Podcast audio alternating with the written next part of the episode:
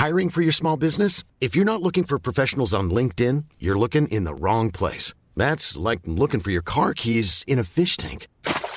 LinkedIn helps you hire professionals you can't find anywhere else, even those who aren't actively searching for a new job but might be open to the perfect role. In a given month, over 70% of LinkedIn users don't even visit other leading job sites. So start looking in the right place. With LinkedIn, you can hire professionals like a professional. Post your free job on linkedin.com slash people today. Werbung. Unsere heutige Folge wird präsentiert von Polk Audio. Es könnte nicht besser laufen. Du hast einen besseren Job bekommen, eine bessere Wohnung, einen besseren Fernseher und vielleicht ein besseres Auto. Du weißt also, wie sich besser anfühlt. Aber weißt du auch, wie besser klingt? Nein? Dann hör dir mal die Lautsprecher von Polk Audio an und wirst schnell merken, so klingt besser. Mehr Informationen findest du auf polkaudio.de vier Schauspieler da drin, die Erwachsenen rauchten wie die Irren in diesem Wohnwagen und ich lag oben drin und habe Nirvana gehört. Und das ist wirklich, wenn ich den Anfang von All Apologies höre, dann mhm. sehe ich mich da in diesem Wohnwagen liegen als 13-Jähriger, während alle quarzen in diesem kleinen Mini-Ding.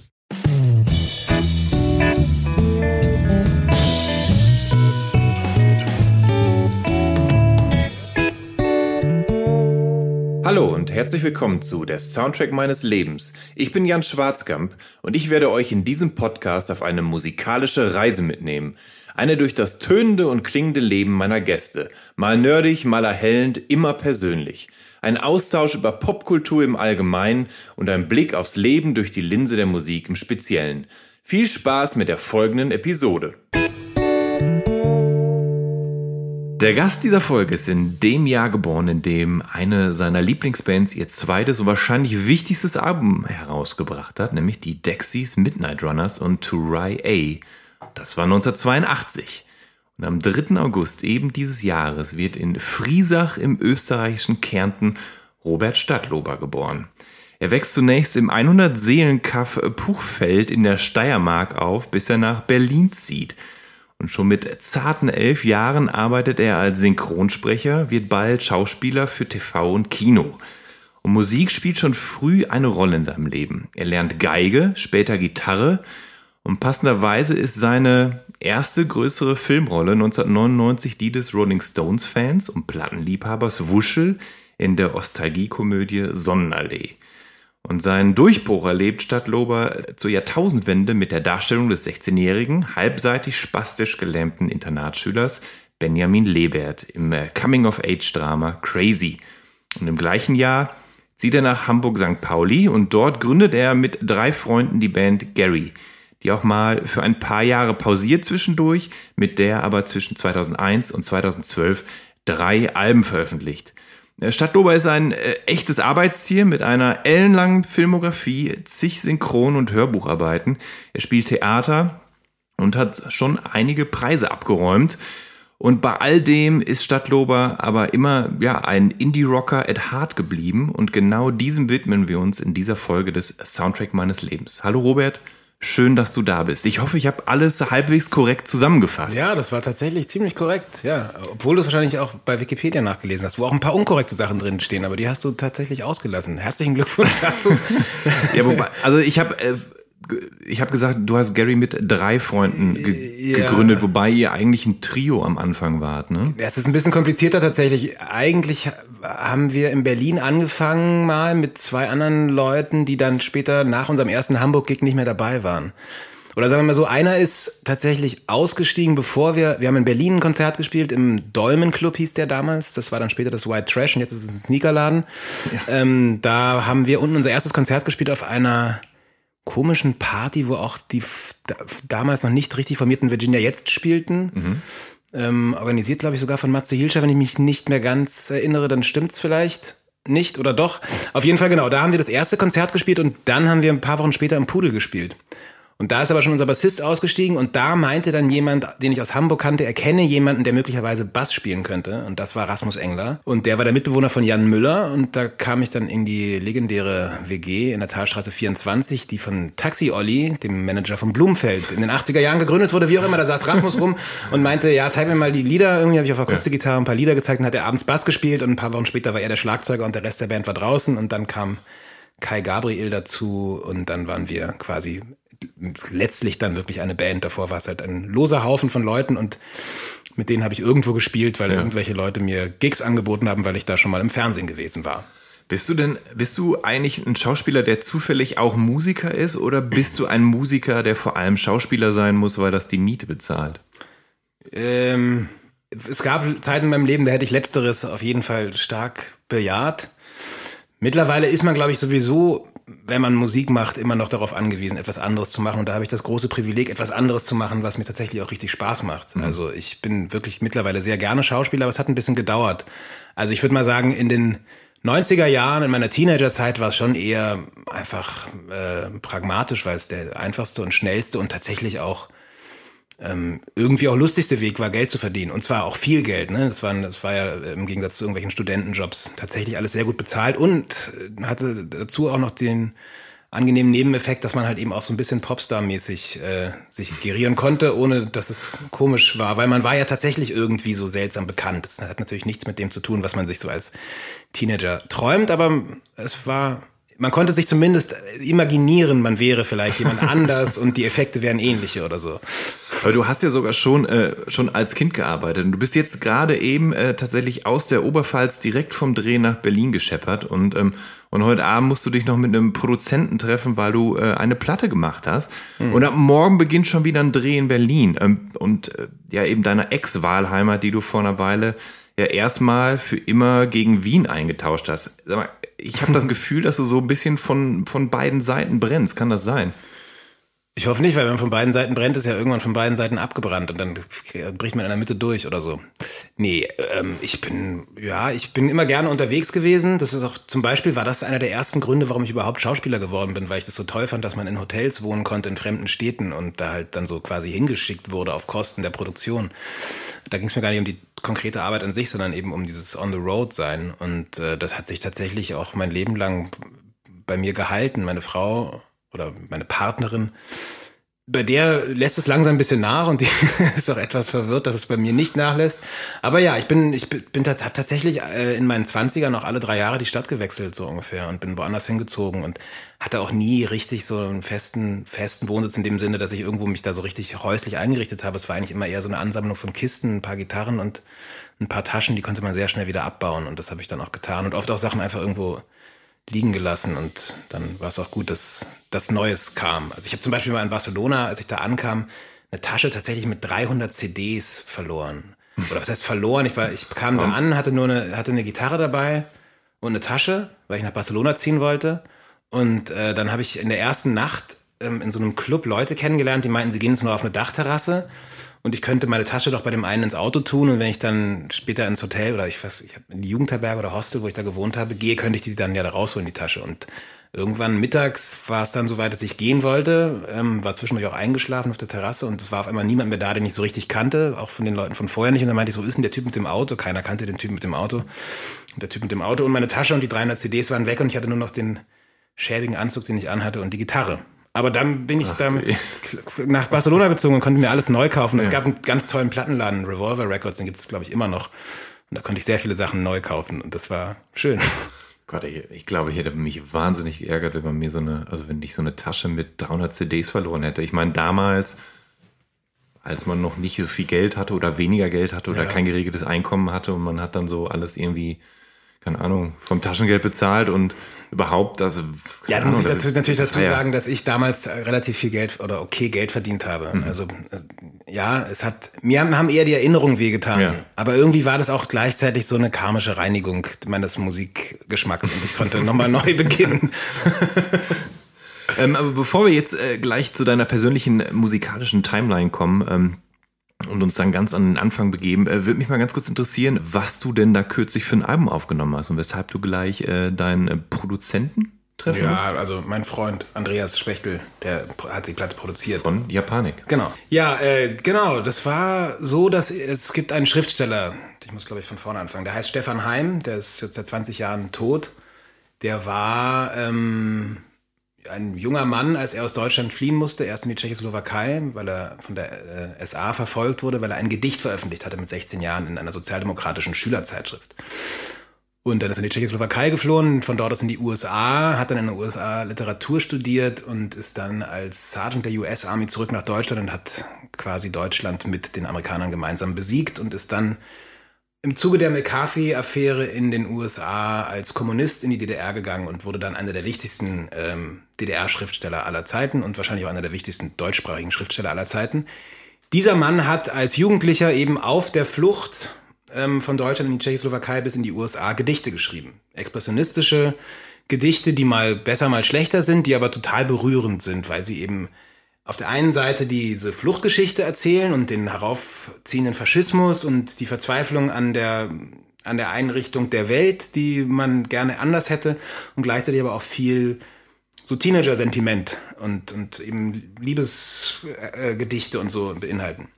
Genau, und ich wollte eigentlich einen Theaterabend über Stefan Heim machen, weil der mir ganz wichtig ist und weil ich ihn wahnsinnig toll finde. Dann kam diese beknackte Pandemie. Und dann saß ich äh, in Österreich, da in dem Dorf, wo ich herkomme, bei meinem Vater mit meinen Kindern und konnte nicht mehr an langen Theatertexten arbeiten, weil die Kinder halt die ganze Zeit auch äh, mich beansprucht haben, wie es wahrscheinlich bei allen anderen Menschen auch so war in dieser Zeit. Was ich aber konnte, war ein bisschen Gitarre spielen. Und dann habe ich diesen Gedichtband gehabt, wo diese frühen Gedichte von ihm drin sind. Und dann legten sich da tatsächlich fast automatisch Melodien über diese Gedichte. Und auf einmal waren 20 Lieder fertig. Und dann habe ich gesagt, dann wird wahrscheinlich kein Theaterabend, dann wird es eher ein Liederabend. Und dann habe ich Andreas angerufen und meinte so, ja, mir ist da was passiert, ich habe jetzt so eine Platte irgendwie, ob er vielleicht die Spuren mischen kann, die ich jetzt zu Hause aufnehme. Dann meinte er, witzig, er ist auch gerade bei seiner Mutter im Burgenland und hat dort ein Studio sich gebaut, im Garten seiner Mutter. Und ob ich nicht einfach, wenn jetzt die Beschränkungen aufgehoben werden, ob wir nicht einfach zusammen aufnehmen wollen in diesem Studio. Und dann war da eben noch Clara Deutschmann und Daniel Moheit, mit denen ich zusammen den Theaterabend eigentlich geplant hatte, die jetzt aber dann halt trotzdem auch bei der Musiksache mitmachten. Also Daniel ist der Bassist auch äh, aus der Band Gary, in der ich spiele und auch bei Cleese E und And the Golden Choir spielt er und wir wollten eigentlich den Theaterabend zusammen machen, weil er ausgebildeter Akkordeonist ist und ich wollte unbedingt Daniel mal zwingen, Akkordeon zu spielen. Mhm. Und dann habe ich ihm diese Songs gesch geschickt und er hat dazu sofort auch Akkordeonideen gehabt und Clara sollte eigentlich als Schauspielerin sprechen, stellte dann aber heraus, dass sie auch sehr gut singen kann und dass sie Oboe spielt. Und fertig war die Band. Ich habe mir dann noch so eine so eine Dobro-Gitarre ähm, aus China bestellt, eine günstige, und habe angefangen, so, so Flat-Fingerpicking-Zeugs irgendwie zu lernen. Und dann hatten wir eine ziemlich absurde Besetzung, eben Klarinette, Dobro und Akkordeon und sind dann ins Burgenland gefahren zu Andreas und haben die Platte aufgenommen. Und jetzt haben wir dann noch ein paar Sachen im Winter aufgenommen und jetzt mischen wir sie gerade fertig und jetzt wird die dann veröffentlicht bei dem Label Argon, die eigentlich Hörbücher machen, die jetzt aber auch anfangen, ein bisschen Musiksachen mhm. zu machen. Und ich bin ja eigentlich kein Wirtschaftsfuchs, aber da ist mir ein Coup gelungen. Nein. Aber das Lustige ist, es gibt, wir wissen ja alle, es gibt nicht mehr so wahnsinnig viele Plattenläden. Mhm. Es gibt aber noch immer ziemlich viele Buchläden und so ein Hörbuchlabel kommt natürlich in jeden Buchladen rein. Das heißt, Mensch, wir haben ja. da eine unglaubliche, eine unglaubliche wirtschaftliche Idee. Wie auch immer, der kommt am 1. Oktober raus und heißt vom Aufstoßen der Fenster und dann wird es dann auch eine Tournee dazu geben und so. Und genau, das ist mir quasi jetzt passiert. Ich hatte eigentlich nicht vor, ähm, eigentlich jetzt eine Popplatte zu machen. Ist aber eben passiert und ähm, genau, mit deutschen Texten. Das hatte ich auch nicht vor. Ist mhm. mir auch so passiert. Aber es, äh, ich bin sehr glücklich darüber und hat dieses Scheißjahr wenigstens eine, einen positiven Aspekt für mich. Ist das denn da überhaupt das, ist das das erste Mal, dass du Deutsch singst? Weil ich, du hast schon so andere ich habe Lyrikaufnahmen ja, oder, ich oder manchmal so Sachen. Ich habe also mit Andreas Spechtel habe ich schon relativ viele Sachen in so eine Richtung gemacht. Wir haben mal einen Abend über den ähm, Philosophen Herbert Marcuse gemacht, zum mhm. Frankfurter Schule ähm, kritische Theorie ähm, Ikone. Da haben wir Songs geschrieben tatsächlich zu Themen von Marcuse und haben da ein Bühnenprogramm gemacht. Das haben wir aber dann irgendwie nie geschafft, auf Platte zu bannen. Also wir haben nur schlechte Demos davon. Genau, nee, aber eigentlich habe ich, wenn ich Songs schreibe, abgesehen von diesem Ding, ganz früher als Teenager mhm. Deutsch geschrieben, ähm, als halt alle, in, das erste Mal, als alle Deutsch geschrieben haben. Jetzt schreiben ja auch wieder alle Deutsch, aber damals in den 90ern, als alle Deutsch geschrieben haben, wo ich dann aber irgendwann auch einsehen musste, an Dirk von Lotso komme ich nicht ran. Und es fällt mir einfach, fiel mir einfach schwer, tatsächlich Deutsch gut zu schreiben und wie das also ist in Schülerbands, Englisch klingt dann schnell mal einfach cooler. Ähm, ist das, war das eigentlich klar, dass Spechtel und du, dass ihr euch kennt? Also quasi äh, zwei Österreicher gemeinsam in, in, in Berlin. Habt ihr euch in Berlin kennengelernt oder nee, nee, kennt ihr euch schon aus Österreich? Ja, wir kennen uns aus Österreich. Wir kennen uns tatsächlich aus Wien aus dem Umfeld vom Flex. Also mhm. das Flex ist ein Club in Wien, der früher mal sehr, sehr wichtig war und jetzt auch immer noch wichtig, aber der war mal, wurde in der Specs früher immer als bester Club der Welt gewählt, weil der eine unfassbare Anlage hatte und immer noch hat, aber mittlerweile gibt es auch andere Clubs mit guten Anlagen. Damals war es einer der einzigen in den 90ern. Und da gab es eben so eine recht, relativ rege Indie-Szene um einen Mittwochabendsclub, der nannte sich London Calling und mhm. da war, daraus, da bildete sich quasi auch die Nukleus der Band Japanik und ich habe damals 2004 ein Label gegründet in Wien, ähm, was es auch immer noch gibt, Silo Records. Und unsere Bands haben immer im Flex gespielt und Andi hat mit Japanik im Flex gespielt. Wir haben alle aufgelegt im Flex und dann habe ich über ganz Wien verteilt mit Bernhard Kern, mit dem ich zusammen das Label gemacht habe, Partys veranstaltet und wir waren halt, also alles, was jetzt, glaube ich, diese Wiener Szene ist, die jetzt quasi Europa überrollt, fing damals an ums Flex und das B72 und das Chelsea und Ritz drumherum. Genau, und da kannten wir uns her. Und dann haben wir uns in Wien aber gar nicht so viel gesehen. Ich hatte eher mit dem Gitarristen, der mittlerweile nicht mehr dabei ist, äh, Thomas Schleicher, ziemlich viel zu tun. Und dann, als äh, die Band dann aber nach Berlin gezogen ist, bin ich dann drei, zwei oder drei Jahre später nach Berlin nachgezogen und dann haben wir uns in Berlin tatsächlich als Exilösterreicher sehr angefreundet und irgendwann angefangen zusammen zu arbeiten und genau und viel Theatersachen gemacht. Ähm, bevor wir nachher noch auf jeden Fall äh, über Silo zu sprechen kommen, würde ich jetzt ganz gern mal ähm, ja, über deine frühen äh, musikalischen oder äh, Leidenschaften sprechen, beziehungsweise die ersten Dinge, die du halt so äh, gehört hast. Und ähm, ja. du hast, also ich habe eingangs erwähnt, dass du mal Geige gespielt hast, äh, also zumindest äh, Geige spielen gelernt hast. Wie alt warst du da? Sieben. Sieben. Ja. Und war das, war das so, so eine Pflichtveranstaltung oder, oder war da ehrliches Interesse von vorhanden? Beides. Ich war auf einer Waldorfschule und in der Waldorfschule gehört es dazu, dass man ein Instrument lernt. Einfach, das wird quasi vorausgesetzt. Das darf man sich aber selber aussuchen. Ähm, naja, und das war dann so in der ersten Klasse, sucht man, suchen halt dann die Kinder jeweils die Instrumente, die sie am meisten interessieren. Und da kam im Musikunterricht relativ viel Mozart vor. Und Mozarts Hauptinstrument war die Geige. Mhm oder das Einfachere, weil Klavier so schwer zu transportieren war und wir jetzt nicht so wahnsinnig viel Geld hatten, um uns ein Klavier zu leisten und die Geige konnte man aus der Schule einfach ausleihen.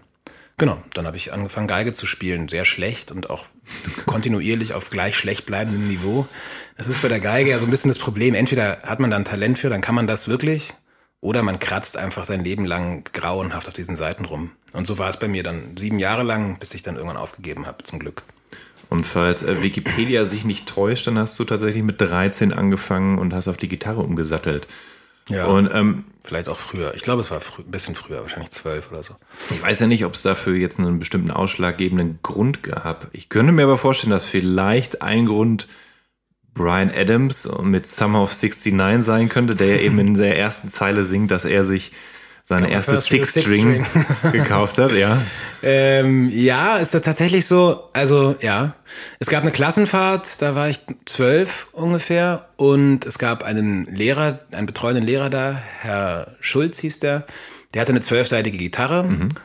die hat er mitgehabt und es gab Rolf aus meiner Klasse und Anton und mich und wir hatten zusammen ein Zimmer auf dieser Klassenfahrt und wir waren alle große Brian Adams Fans und ähm, haben dann äh, auf dieser zwölfseitigen Gitarre Brian Adams Lieder nachgespielt oder Herr Schulz hat uns ein bisschen gezeigt, wie das gehen könnte. Und dann sind wir danach tatsächlich, als wir in Berlin zurück waren von der Klassenfahrt, mit Herrn Schulz zum American Guitars Shop in der Wilmersdorfer Straße gegangen und haben uns dort jeweils alle eine Gitarre geholt.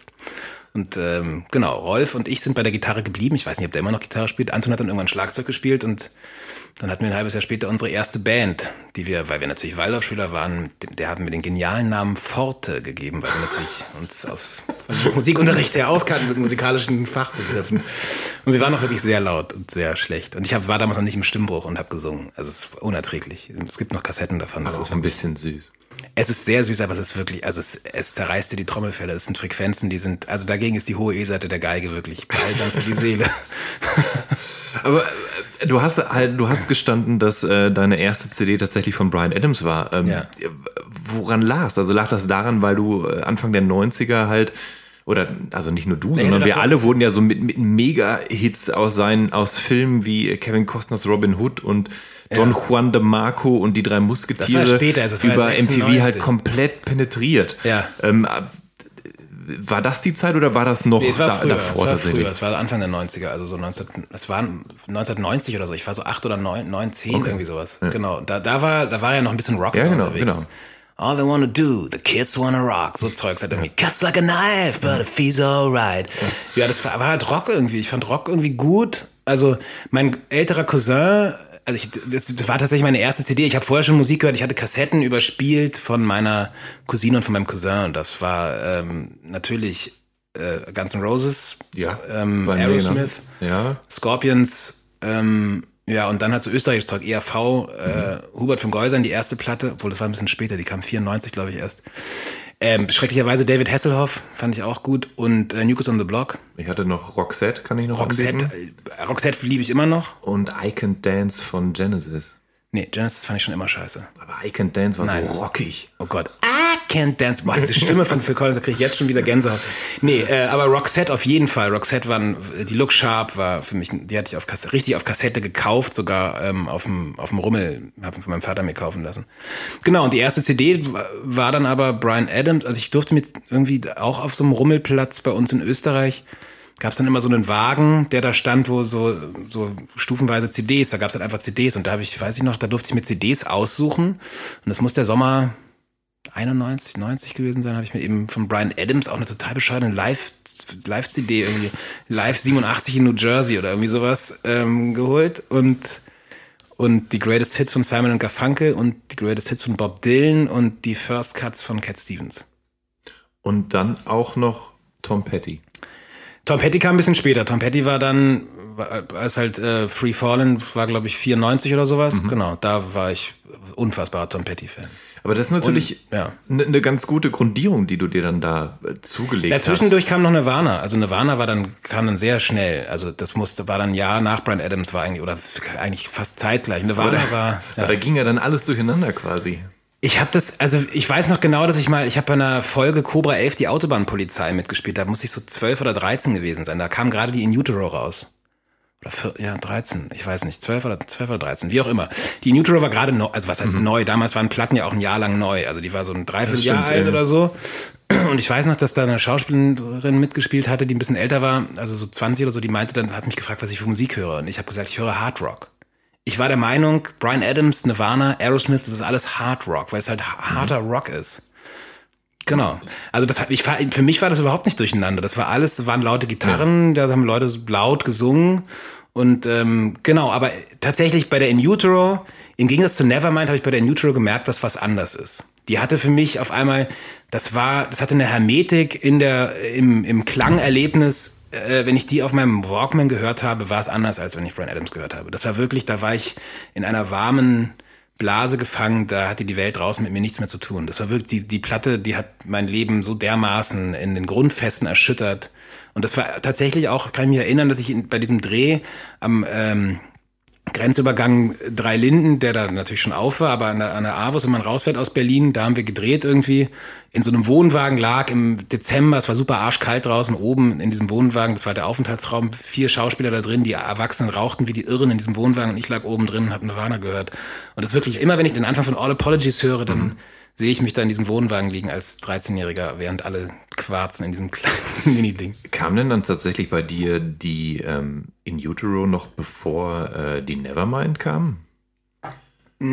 Nee, die Nevermind hatte ich auch über meine Cousine schon Ja. auf Kassette. Okay. Hat mich aber nicht, hat mich ehrlich gesagt nicht so interessiert. Also doch, ich fand Nirvana irgendwie cool, aber das war, war für mich auf einem Level mit Aerosmith. Es war cool, aber Nur, nicht. nur weil weil es ja dann schon einen gravierenden Unterschied zwischen zwei Platten gibt. Also Ja. Nevermind ist ja eigentlich viel zugänglicher und bei In Utero war Ja. Kurt ja ein, ein Stück weit klar, ich will das gar nicht so eingängig machen. Klar hast du da deine zwei, drei Hits drauf, aber es ist ja schon eine zum Teil wahnsinnig kaputte Platte, für die er ja auch extra Steve Albini für die Produktion äh, organisiert hat und Ja. so weiter und so fort, weil er da das halt ja ja, querköpfig kaputt im Vergleich wollte. mit Brian Adams, aber wenn man sich halt andere Sachen anguckt, die zu der gleichen Zeit rausgekommen sind, also im Vergleich zu, zur Spiderland von Slint oder so, Mhm. ist natürlich nicht, ist jetzt, ist die schon sehr mainstreamig, die In Utero. Also Ja. ich meine, da ist Heart Shaped Box drauf und Rape Me und Ja. All Apologies, also sind schon, Krass, so Sensuous Apprentice ist natürlich, äh, der, dieser Drum-Anfang, das sind da alles, das sind Welte. Es ist unglaublich. Das ist, äh, genau, also, ja, aber das hat natürlich, und das ist, das Witzige ist ja, glaube ich, dass man Musikgeschmack, äh, den, der fällt ja nicht vom Himmel, man wird ja nicht geboren mit einem Musikgeschmack, man erlernt sich den ja, ne? Mhm. Und das kann natürlich auch, man kann auch falsch abbiegen und dann wird man, hört man halt Dream Theater irgendwann nur noch oder so. Und es gibt genug Leute aus meinem Umfeld, bei denen das so ist, die dann irgendwie von wirklich guten Prog bei Prog Metal gelandet sind. Ähm, wie auch immer, äh, ich glaube, dass die In Utero tatsächlich dafür verantwortlich ist, wie sich mein Musikgeschmack die 20 Jahre, 30 Jahre danach entwickelt hat und dafür bin ich Kurt Cobain ewig dankbar. Ja, äh, also Nirvana hat anscheinend ja einiges bei dir ausgelöst. Äh, interessanterweise haben Nirvana dich auch äh, an die schottische Indie-Szene herangeführt, also an ja. Bands wie Teenage Fanclub und BMX Bandits und The Pestles und The Delgados bis hin zu äh, Aztec Camera und äh, Prefab Sprout. Ähm, wie genau stehen denn Nirvana mit Schottland in Verbindung? Also lag es daran, weil sie die Vaselines gecovert haben? Nee, Kurt Cobain war einfach ein unglaublicher Fan von den ganzen schottischen Bands. Der, ja, die Vaselines natürlich bei, bei der Unplugged in New York gecovert, aber gleichzeitig waren Eugenius, was die Nachfolge, also die nächste Band von Eugene Kelly von den Vaselines war, mit Nirvana auf Tour. Die hießen vorher America, mhm. äh, Captain America und mussten den Namen dann ändern wegen Rechtsstreiten. Da gibt's auch dieses Foto von Kurt Cobain, wo er das Captain America T-Shirt trägt und damit ist nicht der Comic-Held Captain America genannt, sondern die Band ja. von Eugene Kelly. Kelly. Okay. Und Teenage Fanclub waren mit Nirvana auf Tour. Ähm, die Bandwagonesque war ja damals von Spin sogar vor der Nevermind als beste Platte des Jahres gewählt und so. Und Kurt Cobain hat ziemlich prominent im Interview gesagt, dass das eine richtige Entscheidung ist und so. ja. Genau, und dadurch, äh, ich habe mich damals einfach für alles interessiert, was Kurt Cobain interessiert hat. Und mhm. da kam man dann halt natürlich auch zum Musikgeschmack. Ich habe auch angefangen, die Sachen zu lesen, die Kurt Cobain gelesen hat. William Burroughs war für mich auf einmal der beste Schriftsteller der Welt und darüber hat sich tatsächlich mein gesamter Literaturgeschmack auch entwickelt. Also letzten Endes ist ein Glück dann am Ende halt eben Kurt Cobain für meine kulturelle Sozialisation verantwortlich und nicht Brian Adams. ja, also es ist ja sogar so, dass. Ähm Wobei Brian Adams ja auch sehr klug und belesen sein soll. Aber er, er singt in seinen Liedern hm. nicht darüber und er erzählt es auch selten in Interviews. ja, vor allem ist äh, Brian Adams ja äh, vor allem zuletzt als äh, wirklich hervorragender Fotograf. Ja. Äh, aber er hat letztes Mal wieder eine Platte gemacht, glaube ich. Ich habe sie noch nicht gehört, aber ich glaube, die ist schon ein Jahr nicht alt. mitbekommen. Ja, die, ist, hat die Pandemie hat sie geschluckt anscheinend. Ja. Ähm, Kurt Cobain, das, das Gute an ihm ist ja auch, dass, dass er es halt geschafft hat, den Indie Underground und den American Underground in den Mainstream zu transportieren, weil ja. Nirvana ja einfach auch so wahnsinnig populär wurden, dass wirklich all das, was er gesagt hat und gehört hat, dass die Fans ihm da gefolgt sind und ja. das auch hören wollten und, und herausfinden wollten, wie denn das klingt und so und dass er derjenige war, der sich damit auskannte und mit der halt K-Records äh, auf dem Arm. Also ich hätte Calvin Johnson nicht mit 14, 15 Jahren Beat Happening nicht entdeckt, wenn ich nicht mir irgendwann mich gefragt hätte, was hat er da für ein Tattoo auf dem Arm? Ja. Ne? Also warum hat er und K-Records aus Washington, also Olympia Washington, ist halt eben ein wichtiges Label gewesen zu der Zeit. Ja. ist immer noch ein wichtiges Label. Und äh, da muss man Kurt wirklich äh, dankbar sein. Aber es ist auch nur so eine Sache, die ich, muss ich zugeben, damals, weil ich auch kein großer Nirvana-Fan war, gar nicht so mitbekommen habe, ja. sondern erst später gelernt habe, was der Typ eigentlich für ein helles Köpfchen hat, war. Was ja auch für politische Debatten angestoßen hat. Also wie der sich damals schon gegen Diskriminierung von Frauen, Homophobie eingesetzt hat, also in Kleidern auftreten beim Headbangers Ballroom und dann wird er gefragt, warum hast du ein Kleid? Headbangers Ballroom war eine Metal-Sendung auf MTV mhm. und dann wird er gefragt, warum hast du ein Kleid? Und dann sagt er, I thought it's a ball. Und das ist einfach großartiger Humor. Also ich, klar, zum Ball ziehe ich mir einfach ein Abendkleid an. Das ist fantastisch. Und das fand ich, das fand ich eben als 13-, 14-Jähriger, das hat eben nicht nur kulturell mein Leben geprägt, sondern sonst auch mein, meine ganze Sicht auf die ja. Welt. Also und, und ich glaube, einer ganzen Generation, also natürlich gibt es auch viele Leute, die haben Pearl Jam gehört, die sind wahrscheinlich jetzt alle GTI-Fahrer geworden oder so. Aber es gab viele, die haben Nirvana gehört. Das sind jetzt nachdenkliche, sensible Menschen geworden. Ja. Nein. Pearl Jam ist auch eine ganz tolle Band. ähm, zurück zu Cobain nochmal. Ähm, er war ja wirklich, also er war ja ein ausgesprochener Feminist. Er hat es ja auch immer sehr deutlich artikuliert und ähm, wenn man so will, war er meinetwegen der männliche Verbündete der, der Riot Girl Bewegung. Also halt ein Typ, von dem viele Typen hätten lernen können. Ja, komischerweise haben sie es 20 Jahre lang nicht gemacht. Das fängt jetzt erst an. Das, das fängt gedauert. tatsächlich so halbwegs jetzt erst an. Aber war dann äh, Cobain eben der Typ auch, der dich äh, auf die Ride Girls aufmerksam gemacht hat? Also eben, also K-Records hast du gerade schon erwähnt, mhm. aber eben auch Bands wie die Blake Babies und Tanya Donnelly mit ihrer Band Belly und Hole und L7 ja, und so weiter. Ja, vor allem Hole natürlich, äh, weil ich meine, Kurt ja. Cobain sagt, Courtney Love is the best fuck in the world. Das ist natürlich, wenn man 13, 14 ist und hormonell überbelastet, äh, nimmt man das erstmal für bare Münze und hört sich dann die Musik auch an. Und, äh, und hey, Courtney Love war wirklich für mich eine absolute Projektionsfläche als Teenager. Ich fand die wahnsinnig sexy mhm. und, und toll und ihre Musik. Und ich fand eben auch diese Energie, wahnsinnig toll, weil natürlich man gleichzeitig irgendwie umgeben war von diesen Ausläufern der 80er Jahre Highschool, Breakfast Club, whatever. Ähm, Kultur, Frauen mussten wahnsinnig schön sein und immer den Labello in der Tasche haben. Und dann gab's da einfach diese Mädchen mit zerrissenen Strumpfhosen und fickt euch ihr scheiß Männer, wir hassen euch. Oder dann L7, die ja blutige Tampons beim Reading Festival ins Publikum schmeißen. Und das sind einfach Sachen, mit denen man sich auf einmal auseinandergesetzt hat. Und das fand ich unfassbar sexy, also das fand ich einfach hot so, ne? Und dadurch habe ich dann halt auch diese Musik gehört und Hole ist ja, finde ich, bis heute eine der unterschätztesten Bands und Courtney Love, der wird einfach sehr viel Unrecht getan. Ist ja ähnlich wie mit Yoko Ono, ist einfach Bullshit. Die hat natürlich nicht Kurt Cobain umgebracht und sie hat vor allem sehr, sehr großartige Platten gemacht. Also zum Beispiel die, die 98er Celebrity Skin, die ziemlich untergegangen ist, die sie mit Billy Corgan zusammen geschrieben hat, ist ein unfassbares Album. Ich würde sogar sagen, es ist zu einem der, der besten Alben von Billy Corgan gehört auch. Ne? Ja. Ähm, Genau, aber natürlich im Zuge von Hole und Courtney Love, die sich dann eben auch klar dazu zu, so Gender Politics geäußert hat. Den Namen gab's damals, das Wort gab's damals noch nicht, aber egal. ähm, und aber halt über Riot Girl gesprochen hat, kam ich natürlich dann auf Kathleen Hanna, Bikini Kill und L7 fand ich einfach auch, fand ich einfach auch wahnsinnig toll, dass die halt eben in dieser beginnenden Britney Spearisierung der Welt mhm. irgendwie sich dann einfach mit schwarz angemalten Zähnen irgendwie und in allen Richtungen stehenden Haaren in irgendwelche Mainstream-Sendungen gest gestellt haben und einfach alles in Grund und Boden gerockt haben. Das war, fand ich toll. Und ich habe die im SO36 gesehen. Das war ein unfassbares Konzert. Ich habe vier Jever Fun getrunken. Es kam damals gerade neu raus und dachte unglaublich viel, wie viel Bier ich vertragen kann mit meiner damaligen, meinem Love Interest Marie ich wollte immer, dass sie Courtney Love ist und ich Kurt Cobain. Sie hat es auch dann irgendwann mal gesagt, aber ich glaube, sie hat mich damit auch verarschen wollen. Wie auch immer. ähm, ich, das ist eines der prägendsten Konzerte meines Lebens, dieses L7-Konzert. Das war so wahnsinnig toll. Also es war wirklich da, das, da war so viel Energie im Raum irgendwie, weil eben Frauen und Männer zusammen da waren. Mhm. Ich, man muss schon sagen, der Indie-Rock der 90er Jahre, es gab schon auch viele Konzerte, wo man eigentlich nur mit Dudes rumstand. Und das ist ja jetzt mittlerweile wahrscheinlich sogar noch schlimmer geworden in den letzten Jahren. Oder aber, du, aber du hast ja, du bist ja ähm, Du hast ja früh angefangen zu arbeiten und du hast ja mit, mit 15 oder so auch tatsächlich das Elternhaus verlassen. Ne? Ja. Ähm, war das dann so, dass du schon in jungen Jahren das Privileg hattest, ein bisschen so mehr oder minder zu machen, was du willst, dass du, dass du so das Leben eines, eines jungen Erwachsenen schon leben kannst und deshalb auf Konzerte gehen kannst, wo du dir gar nicht die Erlaubnis von Mama und Papa hättest holen müssen? Ja, man muss dazu sagen, dass man in Berlin sich auch nicht die Erlaubnis von Mama und Papa hätte holen müssen, wenn man bei ihnen auch noch gewohnt hätte. Das hat niemand in Frage gestellt. Ich bin also auf Konzerte, das weiß nicht, heute ist es wahrscheinlich so, aber damals hat niemand gefragt, wie alt man ist, wenn man mit auf Konzert gegangen ist. Das mhm. war vollkommen wurscht. Aber natürlich ähm, habe ich, ich habe da, ich bin mit 15 tatsächlich ausgezogen, habe hab in Kreuzberg in der Grimmstraße gewohnt und war free as a bird. Konnte hingehen und tun und lassen, was ich wollte und war tatsächlich viel auf Konzerten, hatte vor allem das Privileg durch meine Arbeit, dass ich halt auch das Geld dafür hatte. Also ich war jetzt nicht super rich oder so, aber ich konnte halt eben auf jedes Konzert gehen, auf das ich gehen wollte und mir alle Platten kaufen, die ich mir kaufen wollte. Und das war für mich eh schon Paradies und hatte eine 50 mhm. Quadratmeter Wohnung, einen Plattenspieler, zwei Gitarren und ja, life was perfect.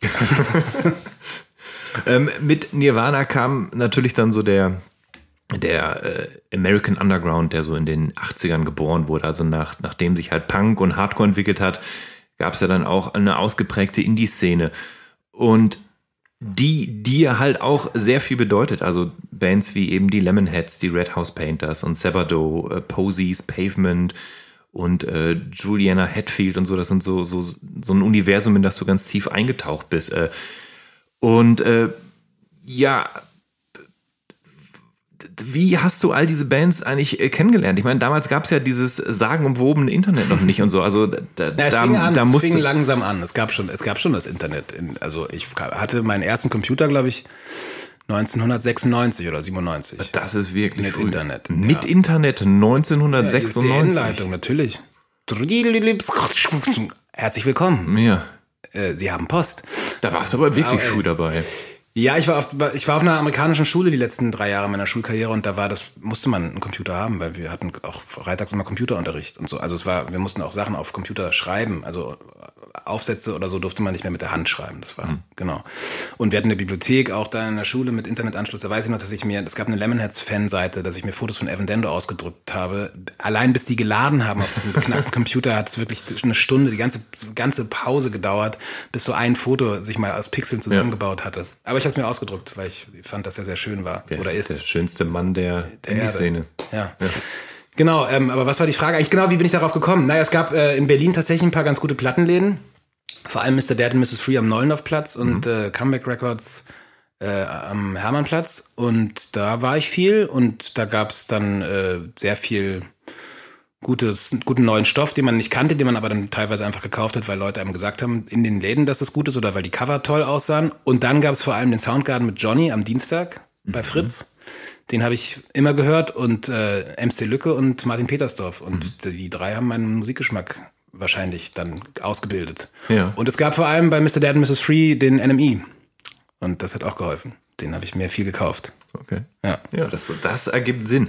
Äh, ich habe gerade. Ja, und das, eine Sache muss ich noch sagen. Was ja. natürlich auch noch dazu gehört, äh, vor dem Internet wenn du eine Band gut fandest, ja, und hinten auf der Platten war irgendein Label drauf, dann hast du natürlich geguckt, dass du noch andere Sachen von diesem Label bekommst. Und dadurch zum Beispiel ist sowas entstanden, dass ich dann, eben weil ich unfassbarer Lemonheads-Fan war, bin ich darüber natürlich auf die Black Babies gekommen, weil Evan Dendo da mal mitgespielt mhm. hatte. Und äh, dann irgendwann Juliana Hatfield entdeckt habe, die ich einfach unfassbar bis heute verehre und auch die ganze äh, Half a Cow Records Sache in Australien, weil ja dann irgendwann Tom Morgan die Songs mit äh, Evan Daniel zusammen geschrieben hat und Nick Dalton bei den Lemonheads eingestiegen ist und eben diese ganzen Bands Sneeze und Smudge und der ganze äh, Kram aus Australien dann mich halt auch total fasziniert. Ja. Ich, für mich waren das alles so coole Szenen. Und, für, und dann gab es natürlich eben in Deutschland auch Sachen. Es gab die Weilheim Connection damals schon, es gab L'Age d'Or und also in Hamburg und da hat man dann auch alles gekauft, was man in die Finger gekriegt hat.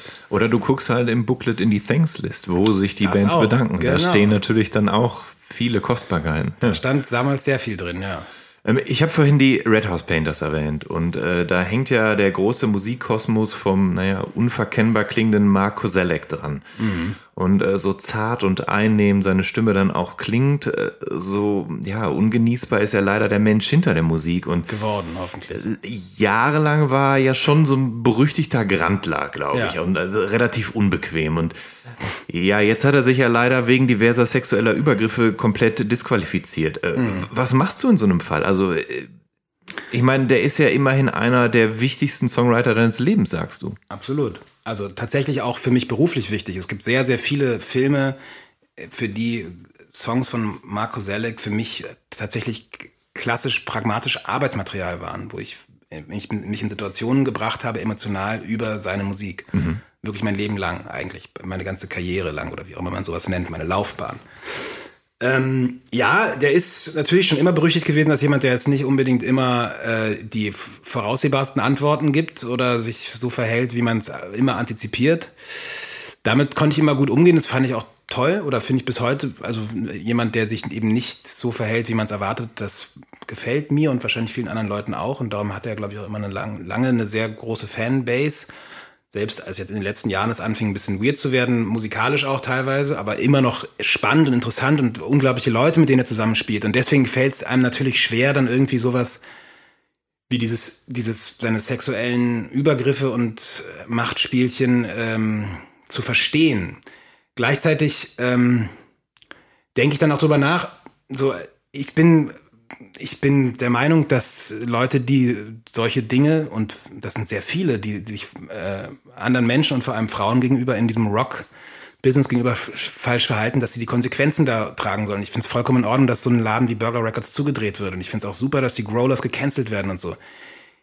Ich, bei Marco Selleck, ich möchte ihn absolut nicht verteidigen. Ich, das Einzige, was mir bei ihm das erste Mal angefangen hat, durch den Kopf zu gehen, ist, er ist, glaube ich, ein Opfer einer Kultur, in der nicht nur er der Täter ist, sondern da gibt es sehr, sehr viele Täter, über die wir hinwegsehen. Mhm. Er hat sich möglicherweise am unangenehmsten Verhalten, dass es überhaupt dazu kam, dass Pitchfork diese Nachforschung angestellt hat und möglicherweise vielleicht auch aufgrund seiner for, for being a dick in every sense of the word mhm. ähm, auch Frauen dazu gebracht, tatsächlich ähm, Sachen anzuprangern. Ich muss leider sagen, selbst aus meiner eigenen Indie-Rock-Zeit habe ich in Backstage-Räumen Dinge gesehen und erlebt, die, ähm, die ähnlich verwerflich und ekelhaft waren. Und ich habe auch nichts gesagt. Und es gehörte irgendwie dazu. Ich habe selber, ich habe das Groupie Zeugs nie verstanden, ich hatte es nie interessiert, ich war immer in festen Beziehungen, aber ich weiß und habe gesehen, wie Leute und wie auch darüber geredet wurde, Leute mit, mit wo es vor allem darum ging, wo man jetzt äh, am Abend in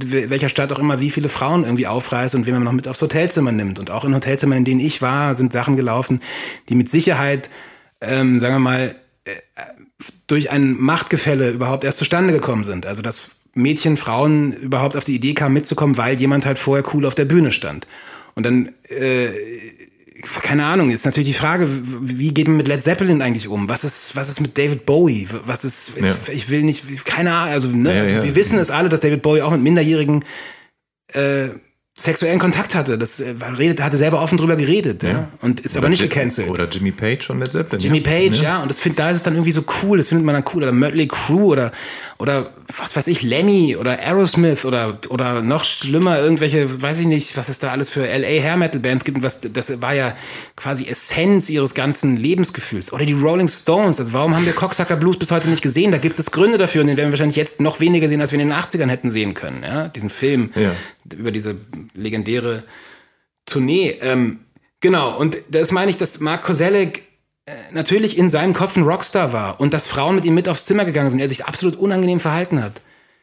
Ähm, es ist aber, glaube ich, trotzdem immer noch ein Unterschied, die, was die Burger Records Jungs da gemacht haben. Das war wirklich ein Scheme, um Frauen irgendwie hm. tatsächlich zu missbrauchen. Was Marco Selleck gemacht hat, ist creepy old dude shit. Frauen gehen mit ihm aufs Hotelzimmer, er sagt, er lässt sich ein Bad ein, kommt dann aus der Badewanne nackt raus und sagt, darf ich mich neben dich legen und mir einen runterholen. Super ekelhaft. Super ekelhaft, aber es ist eine andere Qualität und ich glaube, das zerstört mir nicht die Musik. Also ich mhm. weiß nicht, man liest ja auch Bücher von Leuten, die super unangenehm sind. Ich meine, William Boris, den ich vorhin erwähnt habe, der hat seine eigene Frau erschossen. Ja, und ich lese trotzdem seine Bücher gerne. Ähm, ich glaube, dass man, dass man bis zu einem gewissen Punkt Kunst und, und und Künstler separieren kann mhm. bis zu einem gewissen Punkt. Es, äh, es, gibt auf jeden Fall, und den muss jeder für sich selber finden. Was ich damit nur sagen will, ist, Marco Selleck ist definitiv ein Arschloch, aber er ist auch ein Opfer einer Kultur, in der wir alle ewig lange mitgemacht haben, mhm. mich eingeschlossen. Und mhm. äh, ihr Musikjournalistinnen und muss, muss, muss man auch sagen, Journalistinnen auch, ja, mhm. also Journalisten und Journalistinnen, die haben, und ich, ja, ich, ne, ich habe auch mit Frauen zu tun, die Rockstars geil finden und auf eine unangenehme Art und Weise sich von denen dann behandeln lassen haben, weil sie halt Rockstars waren, weil sie eben auch Teil dieser Kultur waren. Und es ist gut, dass es das, dass das jetzt aufhört und dass man das offen anspricht und da offensiv mit umgegangen wird. Trotzdem wird es mir leider halt, kann es mir keine, die Old Ramon von Red House Painters ist dadurch nicht zerstörbar. Ich kann das schon, äh, schon nachvollziehen. Das ist, äh, es ist sehr kompliziert. Ich, vor allem, weil es wirklich so viele Künstler gibt, die man, wenn es danach geht, aus seinem Regal schmeißen müsste, genau. entfernen müsste, wenn man, wenn man sich äh, gewissenhaft und moralisch einwandfrei verhalten wollen würde. Aber Led Zeppelin sind meine Lieblingsband. Ich, ich, ich trenne mich doch jetzt nicht von meinen Led Zeppelin-Platten, bloß weil ich zuletzt im Buch gelesen habe, dass Jimmy Page äh, eine Beziehung zu einer Minderjährigen ja. hatte. Das ist halt, es ist halt. Das Verrückte ist tatsächlich, es gibt Musiker, ähm, und wir haben ja vorhin noch, oder Musikerinnen auch, wir haben ja vorhin über Riot Girl gesprochen und so.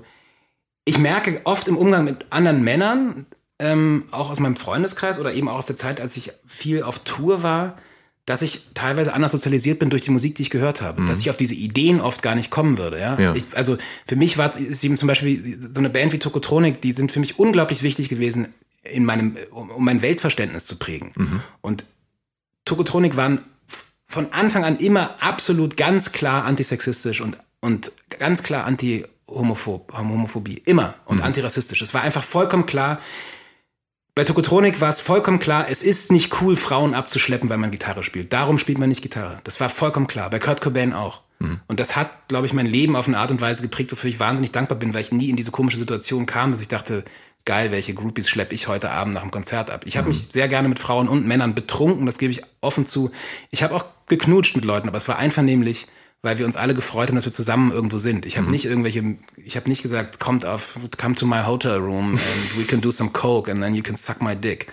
Das ist eine Kultur tatsächlich, die bestimmte Bands einfach ewig lang gelebt haben, aber man muss eben auch zur Entschuldigung, also nicht zur Entschuldigung, sondern tatsächlich zu, zu ihrer Belastung sagen, es gab auch immer das Gegenteil davon. Es gab eben halt auch immer Kurt Cobain und es gab immer Dirk von Lotze und Jan Müller und Arne Zank, die einfach der absolute Gegenentwurf zu jeglichem Rockstar-Shit waren.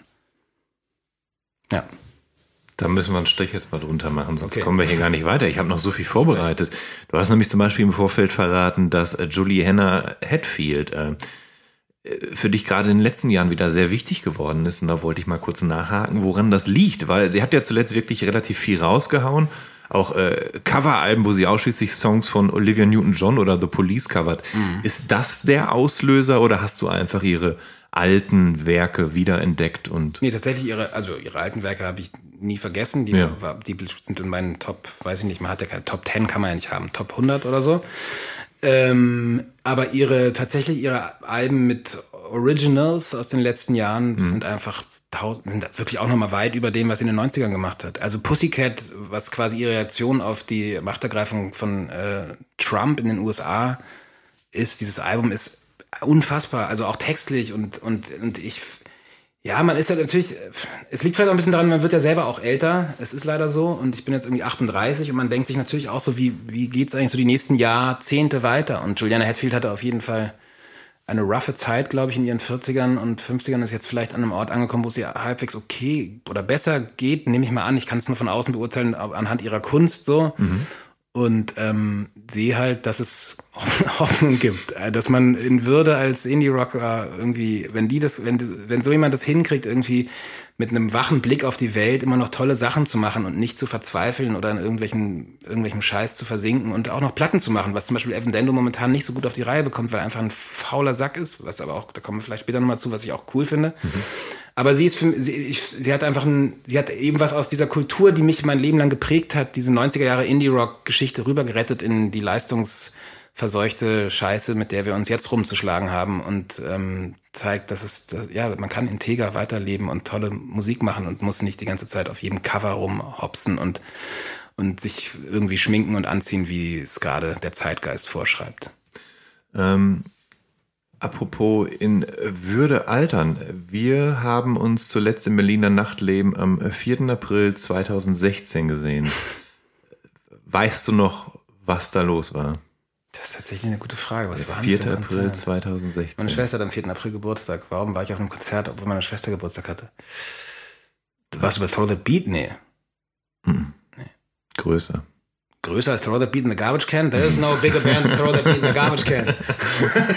Übrigens auch eine Band, die niemals Rockstar-Shit oder Sexismus-Scheiße irgendwie mitgemacht hat. Das war auch immer ein Gegenentwurf. Klaus Kornfield, I salute him forever. Ähm, größer, was kann das denn gewesen sein? Eine Band, die nach vielen Jahren zurückgekommen ist. Und ich glaube, du warst gar nicht besonders angetan, weil du dachtest, das hätten sie sich auch sparen können. Meine ich.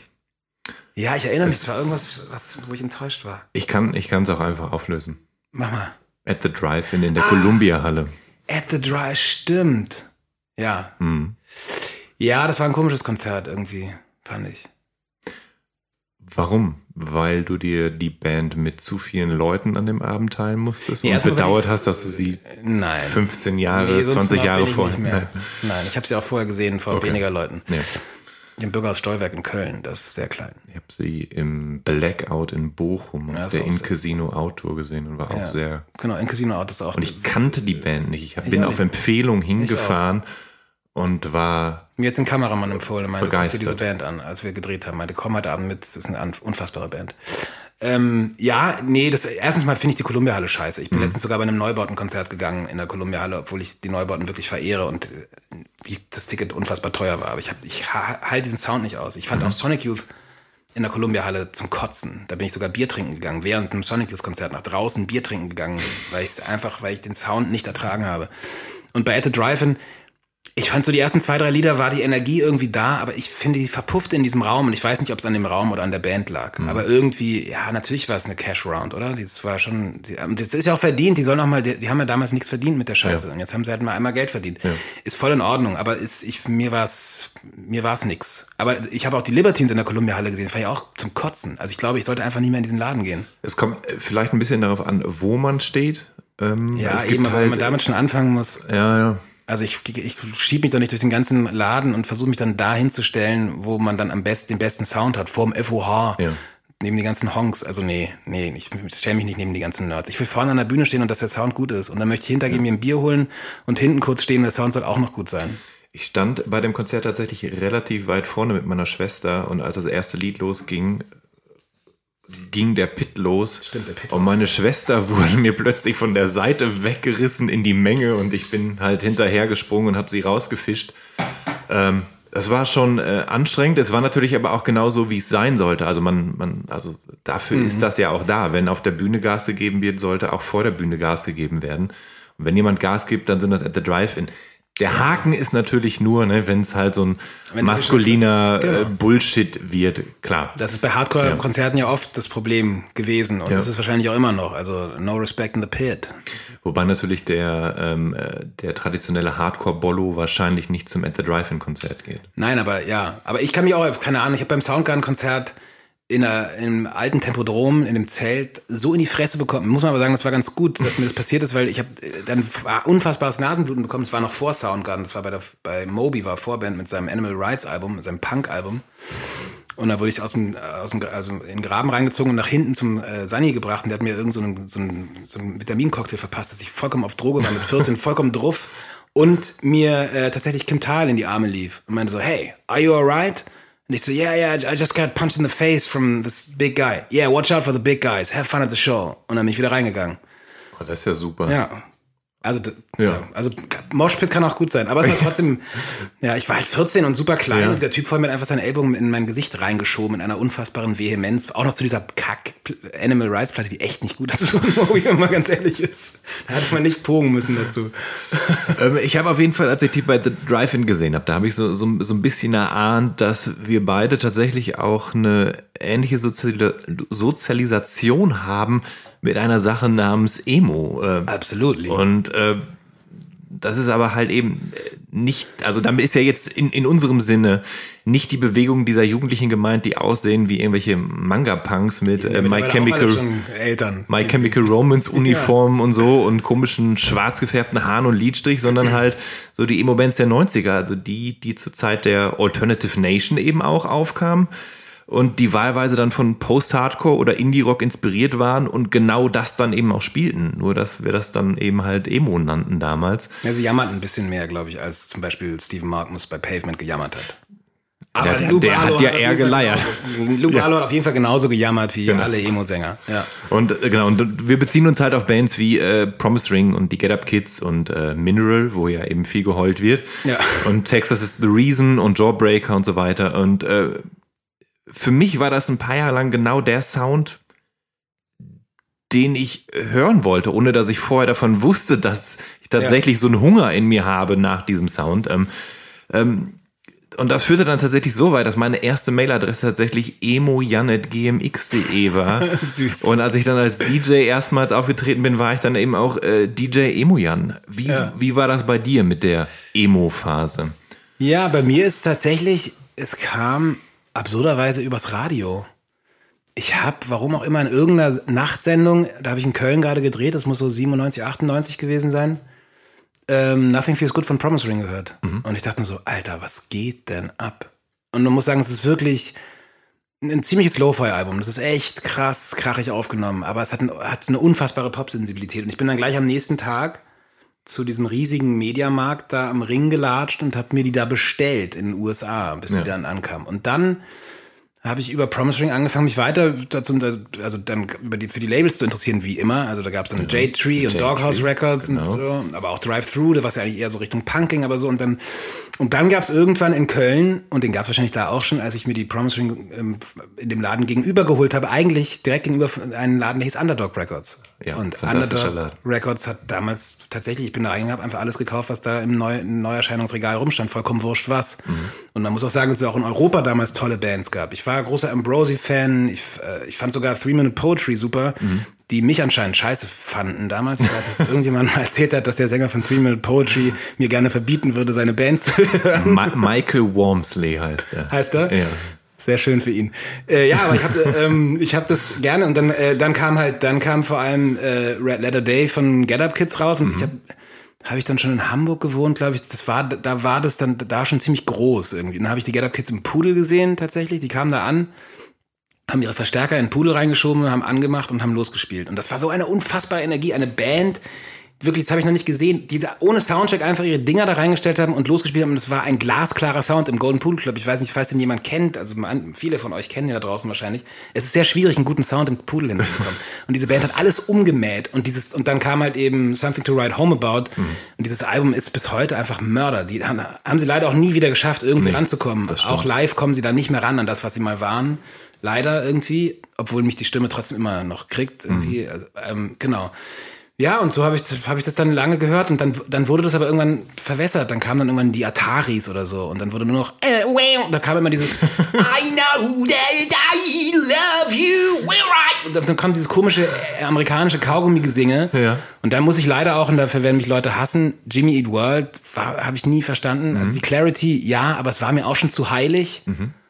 Und das Heilige habe ich noch mitgemacht. Da gab es dann noch Elliot zum Beispiel, sehr heilig. Die fand ich auch gut. Mhm. Appleseed Cast, was ja eher schon wieder Proc war, auch mhm. heilig. Aber die Clarity war mir schon, das war mir schon zu religiös dann auch. Dann gab es die ganzen Emo-Leute, die dann so, oh, um Gottes Willen, die, die Clarity ist die beste, das beste Album, was jemals veröffentlicht wurde. Und da habe ich schon angefangen, so uh, weird. Dann sind die aber Richtung so College-Pop abgebogen. Diese Bleed American oder so fand ich nicht, hat mich nicht mehr interessiert. Und alles andere wurde dann wirklich auf einmal so christlich. Ne? Und das kam dann irgendwann noch raus, also für mich dann auch überraschend, dass viele der Emo-Bands, die ich gut fand, tatsächlich auch wirklich ja. überzeugte Christen waren ja, ja. mit so Zölibat und oder oder kein Sex vor der Ehe und so Zeugs. Aber zu, zumindest äh, sehr christlich in so einem äh, US-amerikanischen genau. Sinne halt. Also so super brav und clean. Mhm. Und da mhm. hat es für mich dann irgendwie aufgehört. Und dann gab es für mich eigentlich den Schlusspunkt und vielleicht auch das beste Album dieses ganzen Genres ist die Woodwater von Promise Ring, die da mit mhm. Stephen Street in London eine Platte aufgenommen haben, die unfassbar eingegangen ist und gebombt ist. Und, aber ich finde, das ist eine der wirklich wunderschönsten Platten der Welt, der Musikgeschichte. Und damit schließe ich Klassikaufnahmen mit ein und Jazz und alles. Ich finde, die Woodwater ist so ein besonderes Album. Ich kann mich noch sehr, sehr genau erinnern. Da waren wir auf Tour. Da, Olli Schulz, muss man sagen, war früher unser Tourbusfahrer und gleichzeitig auch unsere Vorband. Mhm. Und Olli und ich irgendwo in Kassel oder irgendeinem Arsch nee, nicht A. Irgendeiner, irgendeiner, irgendeiner kleineren Stadt, in der man sich total wohl gefühlt hatte, sind wir in so einen Elektro-Großhandel gegangen, weil wir wussten, dass äh, die neue Promise Ring Platte rausgekommen ist. Und Olli, und ich, Olli ist auch sehr emo sozialisiert. Wir haben mhm. beide einen ziemlich ähnlichen Emo-Geschmack gehabt und liefen da rein, kauften uns diese grüne CD, Woodwater, und haben die dann in den Tourbus CD-Player und wir hatten hinten so ein, haben uns dann hinten hingelegt tatsächlich und hinten rausgeguckt. Irgendjemand anderes ist gefahren und haben eine Kräuterzigarette geraucht und diese Platte gehört. Also wir haben gekifft. Und Alter, was da für Welten aufgegangen sind. Wie wir beide da lagen und wir haben wirklich, wir waren drei Wochen auf Tour, wir haben ununterbrochen diese eine Platte gehört. Naja, und damit war für mich aber Emo durch. Das war klar, das, mhm. ist, das ist das Ausrufezeichen oder der Schlussstrich, der Punkt, der, der, die Krone, das Schönste. Das passt ja auch gut, weil der letzte sechsminütige Song ja auch Say Goodbye Good ist. Ja, ne? Genau. Dann ist so, war dann Stop playing Emo durch. Ja. ja. Ja, put my hand in a book. Ja. ja, und Davy Van Bowl, ich meine, er ist dann auch krank geworden und so. Und ich finde auch die Sachen, die er danach gemacht hat, Maritime, finde ich auch wunderschön und mm. immer noch toll. Aber an Woodwater ist er leider auch nie wieder rangekommen. Er hat, glaube ich, mittlerweile auch einen bürgerlichen Job und die spielen nur ab und zu mal. Ich glaube, er ist irgendwie in der Immobilienbranche irgendwie tätig. Also als das kann, Real Estate Manager oder sowas. Das kann sein. Der Sänger ja. und Gitarrist der Von Bondis ist jetzt auch in der Immobilienbranche. Ja, es scheint sich zu lohnen. Ja. Ja, Ivon Bondis waren nie so gut wie Promise Ring. das passte nur gerade. Ich, ja. ich, weiß es seit kurzem.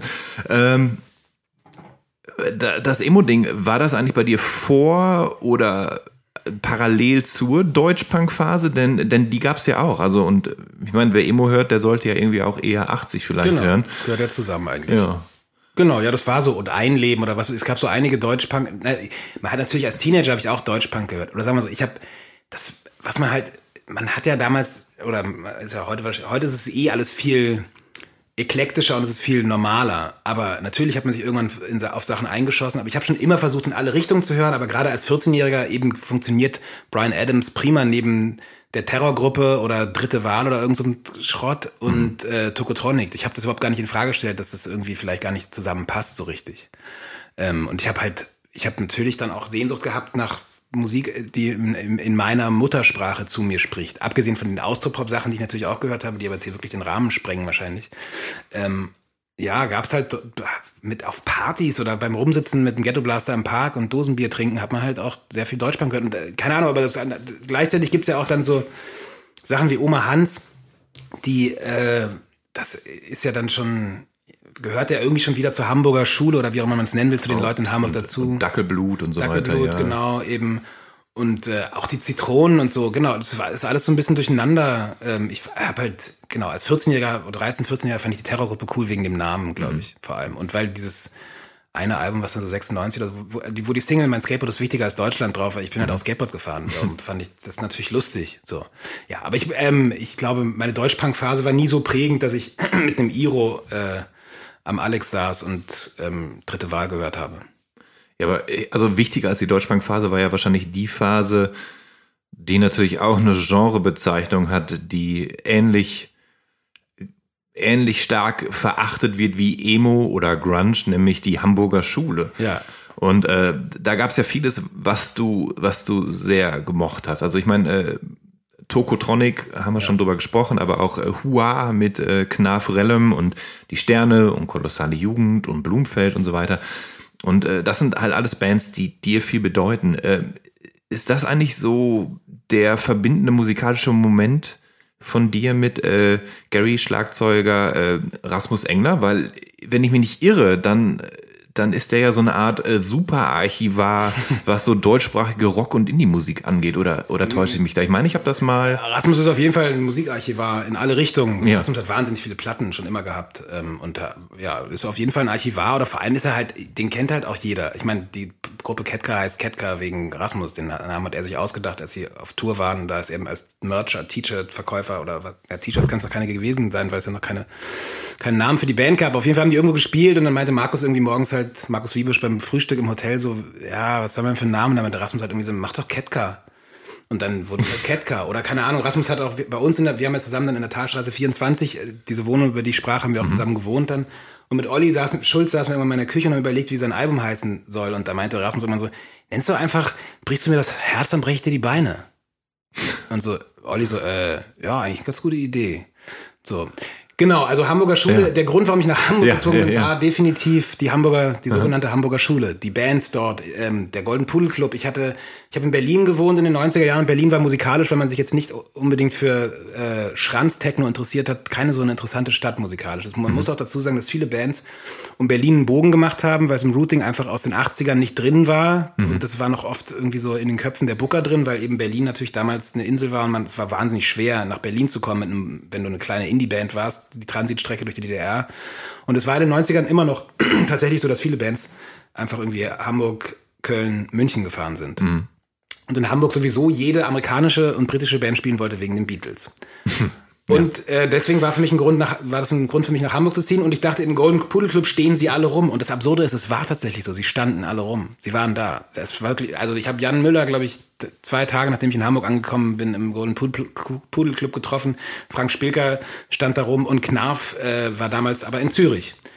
Ähm, oder Basel, ich weiß nicht. Knarf Rellum war auf jeden Fall nicht da. Ja. Und Knarf Rellum, das muss ich nur kurz sagen, weil ähm, das, das tatsächlich eine Verbindung zu meinem Beruf äh, aufmacht. Weil Knarf Rellum hat 1997 eine Platte gemacht, die heißt Bitte vor REM einordnen. Da heißt Ladies Love Knarf Rellum.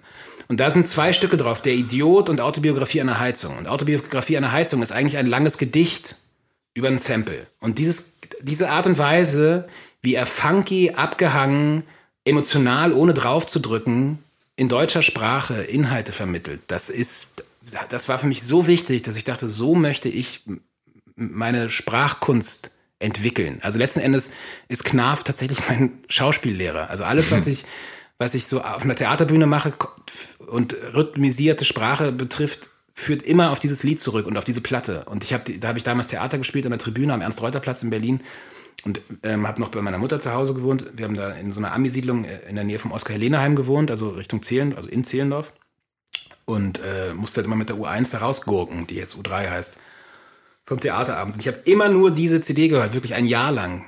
Oder Kassette, Minidisc, whatever. Ich weiß nicht mehr, was ein Datenträger es war. Auf jeden Fall habe ich immer diese und immer eben dieses Lied, Autobiografie einer Heizung. Und das ist auch bis heute noch so, wenn ich das höre, da kommen mir die Tränen und ich weiß sehr viel über die Welt. Und es wird in dem Lied gar nicht gesagt, was man danach weiß über die Welt. Aber man versteht die Welt danach anders.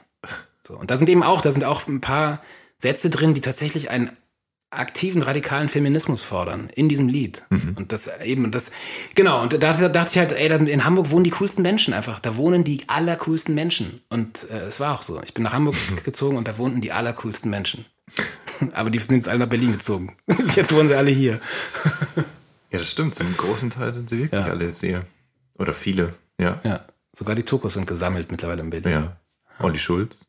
Olli ist auch in Berlin, wobei der, Thies glaube ich, der würde sehr gerne wieder in Hamburg sein, aber ja, Ja. Thies ist auch, Thies war eh einer der ersten, der die Segel gestrichen hat in Hamburg.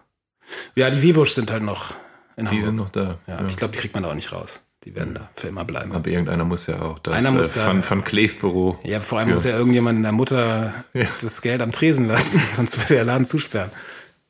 Bevor das hier alles komplett den Rahmen sprengt, ähm, möchte ich erwähnen, dass du natürlich auch eine, eine Britpop-Phase hattest, dass man dir immer auch mit Hippie-Zeug kommen kann, äh, von aber eben auch, halt auch Big Star und äh, Alex Chilton und so weiter, Love und Arthur Lee. Also es gibt sehr vieles, was dich begeistert. Northern Ja. Soul und Britpop, die Dexys, Midnight Runners, die ich ganz, ganz am Anfang erwähnt hatte. Ja, das sollte man, für sind- Leute da draußen, checkt das aus, die Sachen, die jetzt äh, tatsächlich neu gemacht werden, was, was alles um die Dexys rum passiert. Dieses letzte Album von den, vorletzte Album von den Dexys ist unfassbar. Das war ein, der hat ein Theaterstück dazu geschrieben, der Irre. Und das ist, ich habe es gesehen auf dem leider ähm, nur einmal stattgefundenen Lüftenfestival in Frankfurt am Main. Alter, das war so unfassbar. Das war so ein unfassbarer Nachmittag, was die da auf der Bühne gemacht haben. Ganz, ganz, ja. Dexys, Dexys heißen sie jetzt nur noch Dexys. Genau. Unfassbar toll. Ja. Ähm, genau, du hattest ähm, eine, eine Shoegaze-Phase mit My Bloody Valentine, Slowdive und der Nachfolgerband Mojave 3. Sagt man Mojave? Mojave. Oh, Mojave, Mojave ja. Desert. Aber ich habe auch, ich habe damals, als ich sie sehr intensiv gehört habe, auch Mojave 3 gesagt. Du Got your number on the wall. Someday soon I'm gonna call. Neil Hessett ist einfach unfassbarer, äh, unfassbarer Songwriter und ja, genau. Und du magst auch äh, Jazz und du magst Hip-Hop, Ja, Tribe Called Quest, aber Called auch Quest. die Sachen vom Indie-Hip-Hop-Label Anticon und so Ja. weiter. Also es, es ist ein Fass ohne Boden. Ja. Ich muss aber einen Deckel drauf machen. Schade. Und würde jetzt mit dir ganz gerne mal ganz kurz äh, über Silo Records sprechen. 2005 äh, hast du das in, in Wien ansässige Indie-Label ähm, äh, gegründet mit äh, Bernhard Kern. Und ähm, du warst also von Anfang an dabei. Wie darf ich mir das vorstellen? Also wie schaffst du das, A, neben all deinen Projekten überhaupt noch mit Labelbetreiber zu sein und B, hast du überhaupt viel mit dem Label zu tun? Also bist du da in Entscheidungen verstrickt? Hast du viel Arbeit damit oder läuft das so nebenbei? Also, ähm, um der Gerechtigkeit halber muss ich sagen, dass ich mittlerweile wirklich einfach nichts mehr damit zu tun habe. Also ich, ich bin mit allen befreundet, die da irgendwie mit assoziiert sind und ich durchaus auch äh, in Entscheidungsprozessen manchmal mit drin, aber ähm, ich äh, bin nicht mehr im Tagesgeschäft, wie man so schön sagt. Aber wir haben damals das Label gegründet, 2004, da war ich gerade nach Wien gezogen und Bernhard hatte einen Bausparvertrag, wollte sich aber kein Haus bauen. Ich hatte auch ein bisschen Geld übrig und wir wollten eigentlich erst einmal überlegt, ob wir eine Kneipe aufmachen was wir zum Glück nicht gemacht haben, weil das ist meistens keine gute Idee, hat, habe hab ich mittlerweile mitbekommen. ähm, und dann saßen wir abends mal bei einem Freund rum, der hat uns dann irgendwelche Lieder auf der Festplatte vorgespielt, die da so rum, und da war ein, die da so rumlagen, und da war ein Lied von einem, von einem Künstler namens Kshu aus St. Pölten in der Nähe von Wien. Und das klang eigentlich wie frühe Week Events. Und ich meine so, was ist das denn? Ja, das ist der Kshu, der mochte es, ob mochte so für sich selber zu Hause Musik, aber sind so, eigentlich würde damit nichts zum tun. Und mochte nur so als Hobby. Und dann meinen wir so, ey, die, die Platte, das müssen wir rausbringen. Das müssen wir rausbringen. Ich weiß gar nicht, wie bringt man sowas raus? Na, wir haben am nächsten Tag angefangen rumzutelefonieren und haben dann äh, in Tschechien eine 7-Inch pressen lassen, haben den Crew gezwungen, aus St. Pölten nach Wien zu kommen, B72 ein Label Eröffnungsabend gemacht und der hat sich eine Band extra dafür zusammengestellt, weil das Lied dann ein FM4-Hit wurde und irgendwie in FM4-Charts in Top 10 war. Und dann war der Laden voll, bumsvoll und dann haben wir gesagt, ey, das ist echt geil, Label machen. Wir machen direkt nochmal eine Platte. Und dann haben wir angefangen, irgendwie wie die Irren irgendwelche Bands zu sein, haben vor allem Vinyl gemacht, haben natürlich nichts verkauft, weil damals war Vinyl noch nicht so hip Ja. Mit Download-Code, aber das haben die Leute nicht geschnallt, wie oft ich Leuten versucht habe zu erklären, was das bedeutet, bis wir dann irgendwann CDs reingesteckt haben, weil die Ja. in der Herstellung ja fast nichts gekostet haben oder immer noch nichts oder jetzt noch viel weniger kosten. Genau, und da ging das so vor sich hin und dann haben wir eigentlich ähm, jahrelang Geld da reingeschmissen und es kam nie was zurück. Killed by Nine Volt Batteries war dann so unser erstes Aha-Erlebnis, dass Kritiker das bis nach England hin richtig cool fanden und Wolfi Möstl mittlerweile ja auch ähm, einer der wichtigsten Protagonisten der neuen Wiener Szene, der halt äh, Voodoo Jürgens produziert und so und mit Miami Dev selber wahnsinnig coole Sachen macht. Genau, dann haben wir so vor uns hingetan. Dann haben wir die Platten von, von meiner Band auch dann bei uns rausgebracht. Und dann habe ich irgendwie so vor vier, fünf Jahren beschlossen, dass Büroarbeit nicht mehr so mein Ding ist. Und Bernhard äh, hat beschlossen, dass es nur noch sein Ding ist und dass er hauptberuflich das Label betreibt und Veranstaltungen macht und Promo auch ausgelagert für andere Labels aus Deutschland oder international in Österreich macht, weil er mittlerweile halt alle Leute da kennt. Also der Bausparvertrag ist auf jeden Fall sehr gut angelegt gewesen. Silo Records ist mittlerweile eines der florierendsten Labels Österreichs.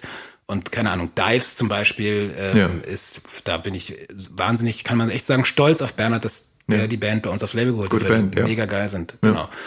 Ja, und noch ganz viele andere Sachen. Ja, so ist, so ist das. Ja, die, die erste Gary-Platte, die kam ja 2001 raus und die, genau, die wurde 2010 dann auf äh, Silu wieder aufgelegt und Mhm. da kamen dann eben auch äh, die, äh, die weiteren zwei Alben und die letzte ist ja 2012 erschienen Mhm. und wie ist eigentlich der Stand bei Gary? Also offiziell aufgelöst habt ihr euch eigentlich nie, oder? Nee. Nö, wir wollen eigentlich auch mal eine Platte machen, aber jetzt ist mir halt diese Pandemie-Platte dazwischen gekommen. Ja. Eigentlich wollten wir eine Platte machen. Und ich bin mir auch sicher, dass wir eine machen werden. Ähm, es ist halt so, dass alle irgendwie Kinder gekriegt haben und eine richtige Mhm. und halt so Arbeit und so ein Scheiß dazwischen gekommen ist. Ähm, wir sind tatsächlich am überlegen, Rasmus, Kai und ich, wie, wie die wir die Urbesetzung sind, weil äh, Gary jetzt dann in den letzten Jahren auch immer mal wieder andere Leute waren. Hm. Aber ob wir vielleicht unsere erste Platte, die ja sogar bei dem Major rausgekommen sind, äh, ist aus Quatsch nächstes Jahr, weil sie da 20 fucking Jahre alt wird, aus Quatsch irgendwie im Pudel ein Konzert spielen und vielleicht auch noch was in Wien und vielleicht sogar in Berlin. Einfach nur so, einfach, Ja. weil wir uns eigentlich gar nicht mehr daran erinnern können, wie die Lieder gehen, einfach mal die Platte mal wieder spielen zu dritt, weil ähm, Kai ist mittlerweile äh, Sport- und Deutschlehrer in Celle und äh, Rasmus ist halt Rasmus. Ja. Aber der sollte auch mal wieder ein bisschen mehr Schlagzeug spielen, weil Herrenmagazin haben, die haben ja nur eine 10-Jahres-Tour gemacht. Wir können eine 20-Jahres-Tour machen. Wir machen sie nicht so groß, weil wir sind nicht so erfolgssüchtig wie Herrenmagazin. Wir spielen einfach nur einen Pudel bei freiem Eintritt oder für 40 Euro pro. Ja, wir haben mal einen Showcase im Pudel gespielt, wo sich sehr viele Plattenfirmen Leute drum geschlagen haben, da reinzukommen und wir haben keinen einzigen A&A reingelassen. Das war lustig. Ihr habt sogar mal in meiner Heimatstadt gespielt mit Gary im, äh, ich, ich glaube, es, der Club hieß damals Hamburger Schule Club. Das gab's öfter, ja. Ja. Wo, welches denn was ist denn deine Heimatstadt? Äh, Förde am Niederrhein. Holy hell. Es ist so, am Marktplatz geht's dann einen Keller runter und dann gibt's dann da einen Club. Kann sein, gibt's da, gibt's dann so einen Deich am Fluss? Nee. Nee. Nee, tatsächlich nicht. Ich hatte gerade irgendwie so eine kurze Vision, wie wir aus so einem komischen Haus rauskamen, wo wir übernachtet haben und äh, es super arschkalt war und wir dann Bier getrunken haben, morgens schon. Vielleicht war das woanders. Es ist nur einmal passiert auf Ja. Tour, dass wir morgens um rauskamen und es war arschkalt und wir haben Bier getrunken. ähm, es gibt noch ein anderes musikalisches Projekt, was du hast, hattest. Ich habe dazu partout nahezu nichts finden können, und zwar Escorial Grün. Ja. ähm, wo du wohl singst, Gitarre spielst, aber auch Mundharmonika und sogar Trompete. Ja. Verrückt, oder? Ähm, was auf Gary- mit Escorial. Grün auf sich überhaupt?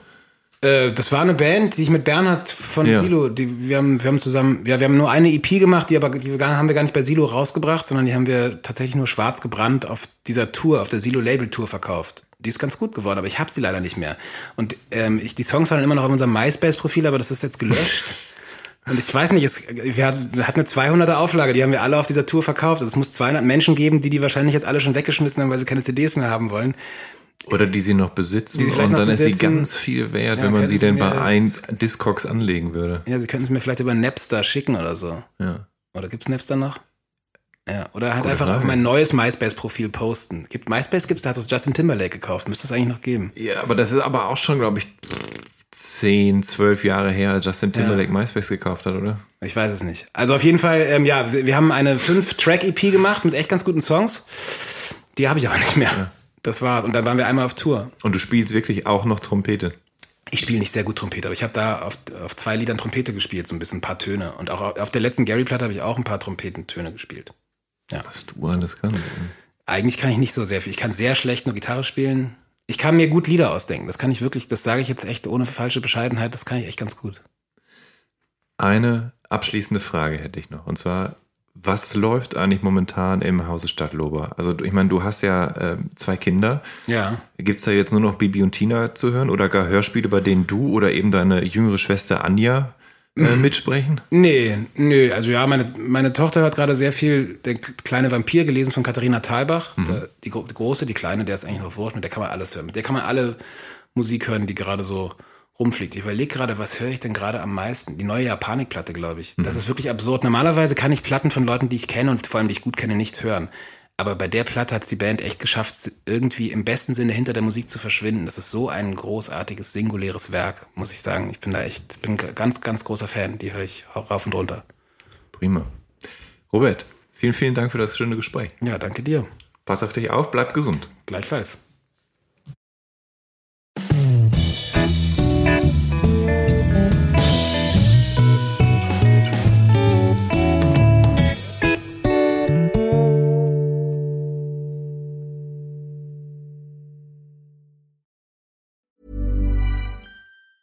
Hey, it's Danny Pellegrino from Everything Iconic. Ready to upgrade your style game without blowing your budget? Check out Quince. They've got all the good stuff shirts and polos, activewear, and fine leather goods, all at 50 to 80% less than other high end brands.